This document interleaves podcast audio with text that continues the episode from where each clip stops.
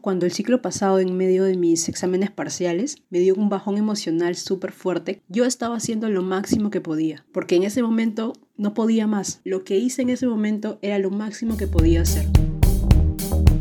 Esto es Granito de Arena, un espacio para compartir ideas y reflexiones que nos ayuden a crecer como personas y mejorar como sociedad. Porque todos podemos poner ese granito de arena que el mundo necesita para ser mejor. Soy Sabrina Vargas y este es mi granito de arena. Hola y bienvenidos a un nuevo episodio del podcast. Espero que este episodio los encuentre súper bien, pero sobre todo con mucha, mucha salud. Y si no es así, espero que todo mejore muy pronto para ti. Y después de un par de meses un poco como de descanso y desconexión que han sido muy necesarios para mí, volvemos con el podcast. Este nuevo episodio del podcast eh, era un intento de un episodio para cerrar el año. Lo más probable es que salga el primero de enero, o sea, ya el próximo año. Lo estoy grabando el 31 de diciembre. Si por obras de la vida me da tiempo de editar hoy día y subirlo, es muy probable que salga hoy. Pero si lo estás viendo el primero en adelante, feliz año 2021 y espero que este año sea muy bueno para ti o lo mejor que se pueda. El 2020 ha sido un año creo que muy difícil para muchas personas, si no es para todos, porque la pandemia llegó a cambiar muchísimas cosas a las que estábamos acostumbrados. Y fue tan inesperado que creo que fue un poco como difícil de reaccionar a todos los cambios tan repentinos. Y estoy segura que tanto tú como yo y muchas personas hemos aprendido muchísimas cosas con todo lo que ha pasado este año.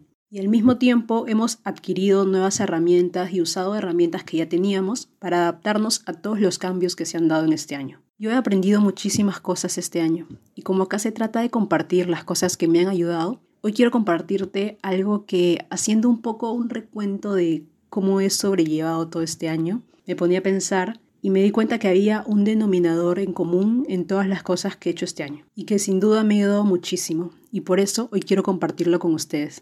Hace un poco más de tres años leí un libro que se llama Los Cuatro Acuerdos. Es un libro que recomiendo muchísimo, muchísimo, muchísimo, en verdad. Es muy cortito, creo que tiene 80 páginas, pero es muy potente, por decirlo de alguna manera. Me marcó muchísimo y me dejó muchas enseñanzas que incluso inconscientemente a veces aplico hasta el día de hoy. Y hoy no estoy aquí para hacer un resumen del libro o hablar de todo el libro, pero quería mencionarlo porque eso que me ha ayudado muchísimo a sobrellevar este año lo aprendí con este libro. Y es que en este libro te comparten cuatro acuerdos que haces contigo mismo y te comprometes a cumplir que te pueden ayudar a hacer tu vida más feliz y a vivir con más paz. Y uno de esos acuerdos, específicamente el último acuerdo, es haz siempre lo máximo que puedas. Y hacer lo máximo que puedas significa dar lo mejor de ti en cada cosa que hagas, pero teniendo en cuenta que ese máximo puede variar dependiendo de la situación en la que te encuentres. Incluso puede variar de un momento a otro, de una hora a otra. Por ejemplo, lo máximo que puedas va a ser diferente si estás enfermo a si estás sano, si te despiertas lleno de energía o si te despiertas cansado.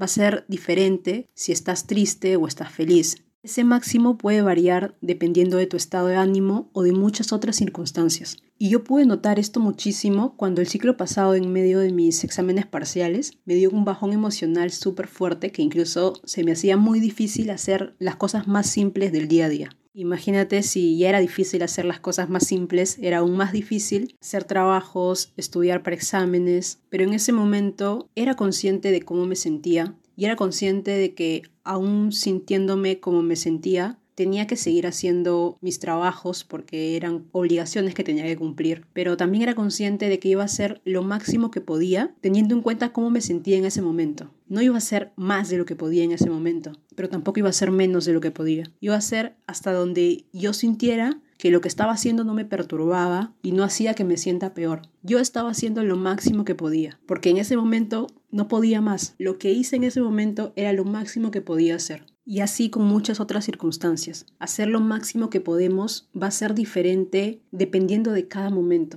En algunos momentos vamos a poder mucho más y en otros momentos vamos a poder menos, pero lo importante es tener en cuenta que en lo que sea que hagamos, estamos haciendo lo máximo que podemos. ¿Esto por qué? Porque si haces más de lo que puedes hacer, lo más probable es que termines agotándote o aburriéndote de lo que estás haciendo, que termines haciendo las cosas sin ganas porque te estás forzando a dar más de lo que puedes hacer en ese momento. Y si haces menos de lo que puedes hacer, lo más probable es que sientas que has dado muy poco en lo que has hecho y que después, si los resultados no son favorables, termines culpándote por las cosas que no salieron como esperabas. Pero cuando haces lo máximo que puedes en lo que sea que hagas, te puedo asegurar que tendrás la satisfacción de saber que sea cual sea el resultado, y aun cuando las cosas no salgan como tú esperabas, hiciste lo máximo que podías, y en ese momento eras consciente de que estabas haciendo lo máximo que podías. Personalmente, esta es una de las cosas que me ha ayudado muchísimo durante todo el año porque para mí este año ha sido un sube y baja de emociones, pero independientemente de eso, era consciente o intentaba ser consciente en cada momento de que estaba haciendo lo máximo que podía, ya sea en la universidad, con el podcast, y en el trabajo en el que estuve y en muchas otras cosas. ¿Y cómo saber que estás haciendo lo máximo que puedes? En primer lugar, es cuestión de práctica